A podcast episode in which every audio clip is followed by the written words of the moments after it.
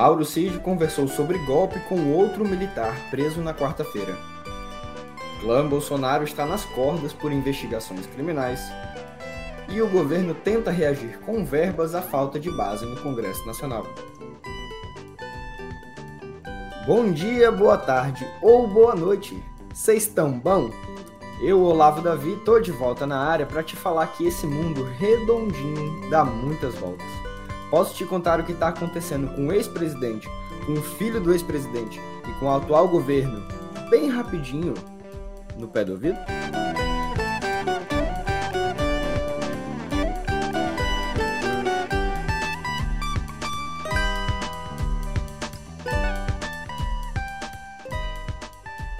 A gente começa o programa de hoje, claro, falando de política e, mais óbvio ainda, dos cartões de vacina falsificados bem debaixo do nariz do ex-presidente.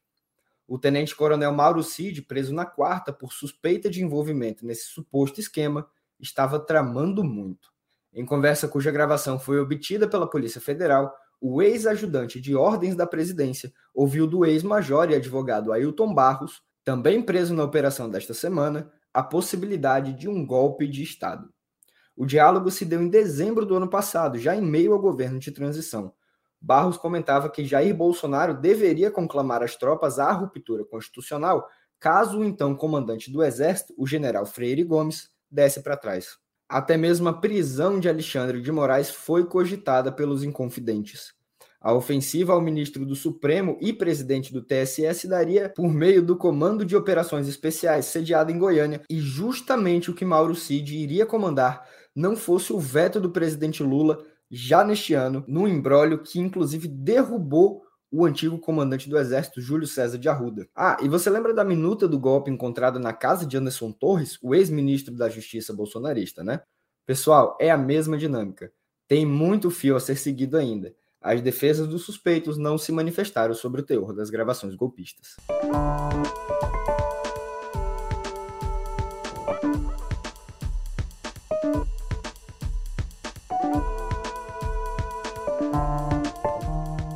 Por falar em Mauro Cid, ele pode se tornar a pá de cal nas desventuras políticas de Jair.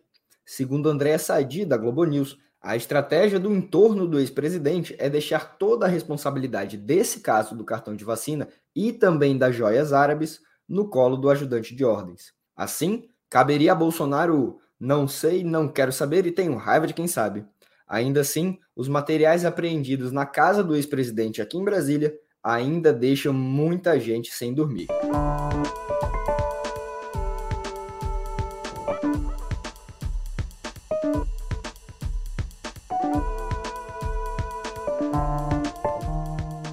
Sem dormir está, inclusive, o próprio Bolsonaro. Segundo dirigentes do PL, ele está abatido com a operação da PF deflagrada na manhã de quarta-feira.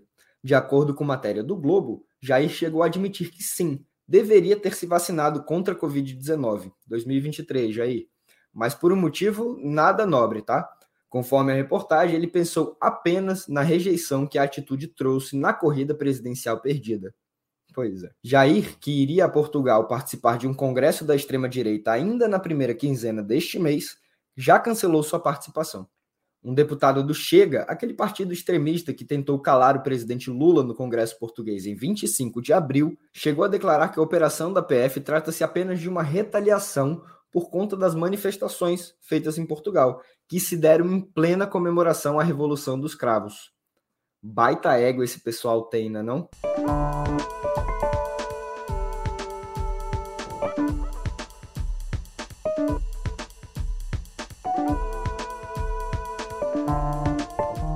Aqui se faz, aqui se corrige. Ao contrário do que escrevemos em nossa newsletter e falamos no podcast, Bolsonaro não teve o passaporte apreendido.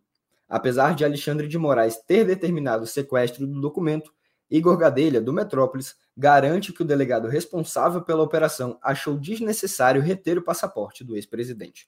Fica a correção.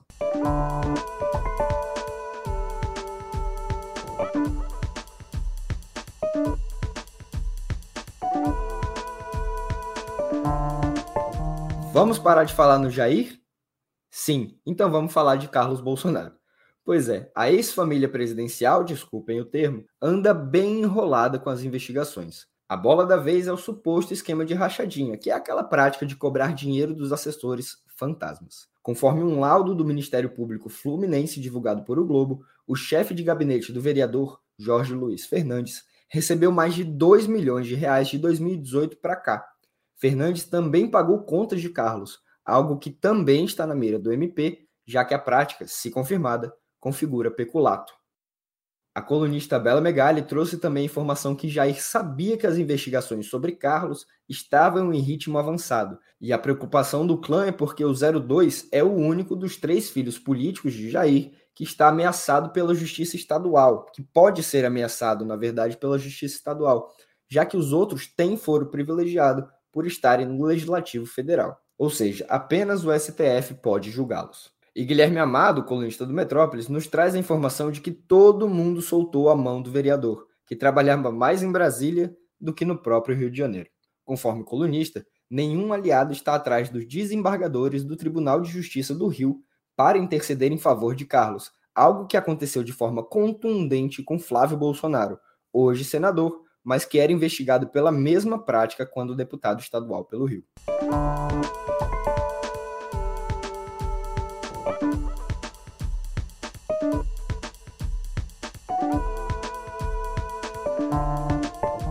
Para encerrar o tema bolsonaristas enrolados com a justiça, o Supremo Tribunal Federal formou maioria para sustar o induto presidencial concedido por Bolsonaro a Daniel Silveira. O deputado, o ex-deputado do PTB do Rio, foi condenado a oito anos e nove meses de prisão por estimular atos antidemocráticos, inclusive com ameaças a ministros do STF. A relatora Rosa Weber, Alexandre de Moraes, Roberto Barroso, Edson Fachin, Dias Toffoli e Carmen Lúcia votaram pela derrubada da graça, enquanto André Mendonça e Cássio Nunes Marques oh, manifestaram-se pela manutenção do indulto. Luiz Fux e Gilmar Mendes vão votar apenas na próxima semana. Pronto, parei de falar deles, juro.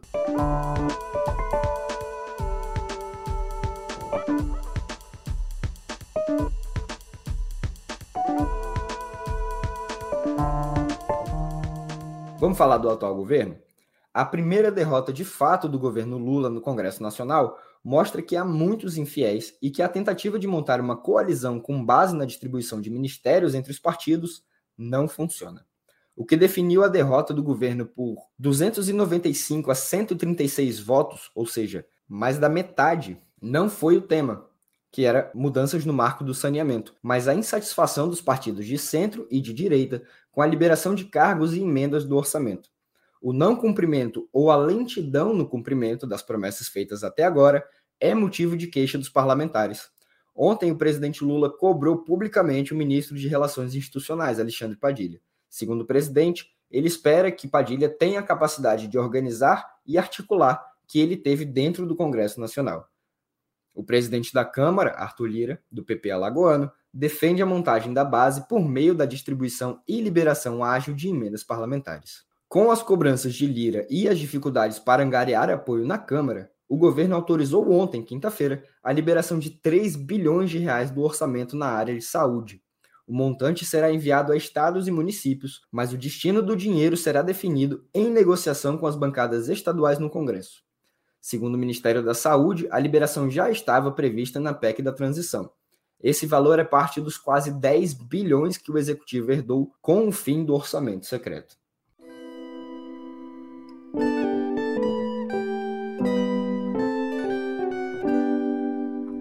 Bom, a gente abre viver com uma coisa que a gente estava acostumado, mas se desacostumou nos últimos três anos. A Organização Meteorológica Mundial emitiu um alerta a alguns países em função da chegada do El Niño, que não é o Fernando Torres, entendedores entenderão, mas é o fenômeno que aquece as águas do Pacífico, do Oceano Pacífico. Segundo a organização, há 60% de chances do fenômeno ser sentido já entre este mês de maio e junho. À medida que avança o ano, as possibilidades sobem para 80%. Desde 2020, esse ano dos infernos, ocorre o Laninha, que é responsável por resfriar as águas do Pacífico. De acordo com a direção da organização, poderemos viver novos picos de temperatura e uma escalada do aquecimento global com a volta do El Niño.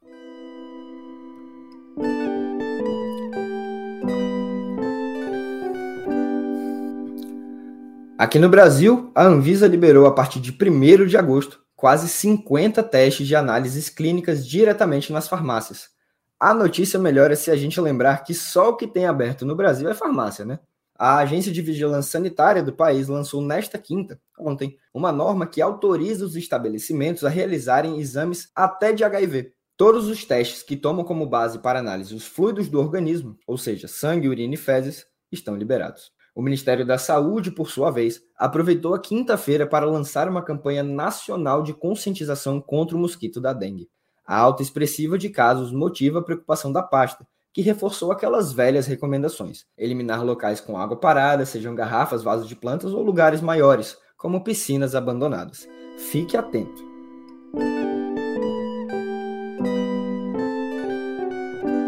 Tivemos uma quinta-feira de combate à violência bélica e, óbvio, combate aos últimos quatro anos. A Polícia Federal foi às ruas para cumprir 50 mandados de prisão de colecionadores, atiradores e caçadores, os CACs, mas que tinham problemas na justiça. E olha, tinha de tudo. Homicídio, violência doméstica e tráfico de drogas eram apenas alguns dos crimes pelos quais alguns desses CACs eram procurados. Pela lei, apenas quem não tem antecedentes criminais pode ter armas registradas. O detalhe é que a operação não tem data para terminar e foi iniciada no dia seguinte ao fim do prazo de recadastramento no Sistema Nacional de Armas, que é controlado pela Polícia Federal. Mais de 6 mil pessoas ainda podem ser detidas por não terem feito o recadastramento. Os CACs eram regulados apenas pelo Sistema de Gerenciamento Militar de Armas, o SIGMA, do Exército, o que deve mudar. Segundo o ministro da Justiça, Flávio Dino, será criado um controle real de armas no país, o que já difere em muito do que aconteceu nos últimos quatro anos.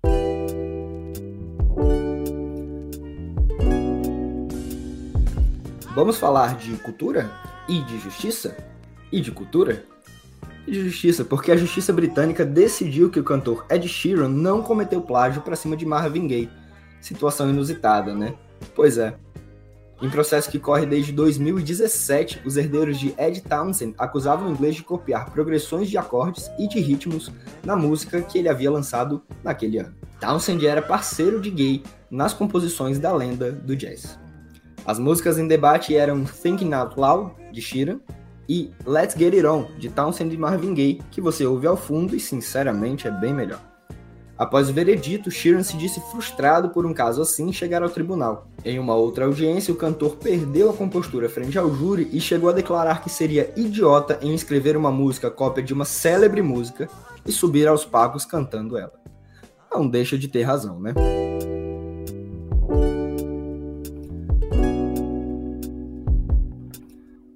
Palmas! E palmas de ouro! Está chegando a edição 2023 do Festival de Cannes um dos mais aclamados do cinema internacional. E olha que no próximo dia 16 os brasileiros vão ficar com o coração um pouco mais quentinho, porque o documentário Nelson Pereira dos Santos, Vida de Cinema, de Aida Marques e Ivelise Ferreira, a viúva do diretor, que faleceu em 2018, será exibido na premiação. Quem nos trouxe essa informação maravilhosa foi o colunista Anselmo Góes, de O Globo. Outra informação interessante é que a organização divulgou o júri que irá avaliar os trabalhos concorrentes. O diretor Ruben Östlund, que venceu a Palma de Ouro no ano passado, vai presidir a comissão. Além dele, Júlia do Cornô, melhor diretora do festival em 2022, e a atriz Bry Larson vão estar no comitê julgador. Ah, e o veterano ator Michael Douglas será homenageado do festival neste ano. Imperdível, hein?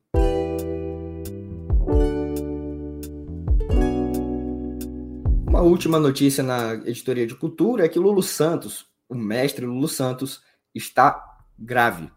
Calma, calma, calma, vamos lá. O cantor de 70 anos, completados ontem, está apenas descobrindo um registro vocal que lhe é confortável. Isso depois de décadas buscando um alcance que não tinha. Segundo ele, o grave é o som do planeta, o primeiro que o ser humano ouve, porque é o batimento cardíaco da mãe. A humanidade vai buscar seu próprio ponto de reverberação e eu vou junto, disse Lulu. E nós, bom, nós só temos que aproveitar.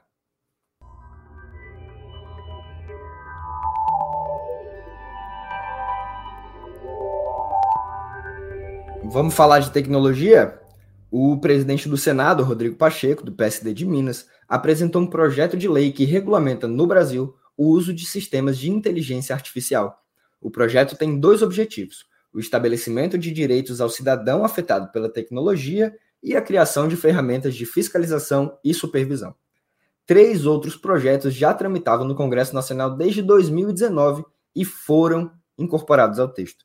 A proposta introduz, entre outros pilares, a classificação de riscos, obrigações e requisitos de segurança dos sistemas de inteligência artificial, além da supervisão e responsabilização dos desenvolvedores e das empresas. O texto também prevê uma multa de até 50 milhões de reais para cada violação cometida pelas empresas e as enquadra nas punições da Lei Geral de Proteção de Dados, a LGPD, de 2018.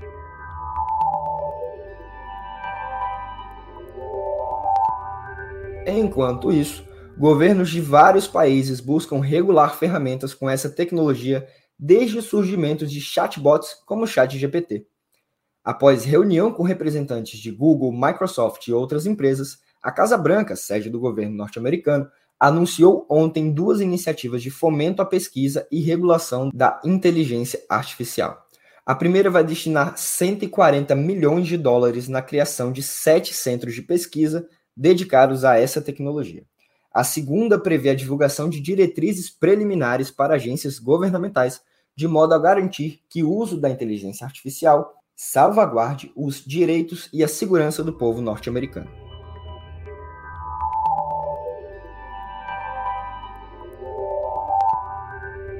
Por falar em Google, a empresa vai apresentar oficialmente na próxima quarta-feira, dia 10, seu primeiro smartphone dobrável, o Pixel Fold. O celular será lançado durante a conferência de programadores da empresa, o Google I.O., de 2023, principal evento da gigante de tecnologia que acontece anualmente em Mountain View, nos Estados Unidos. Por enquanto, todas as informações técnicas sobre o aparelho estão sendo mantidas em segredo, enquanto um breve teaser mostrando o design do smartphone foi divulgado nesta quinta-feira. O valor estimado de lançamento do Pixel Fold é de 1.700 dólares, cerca de 8.400 reais na conversão direta.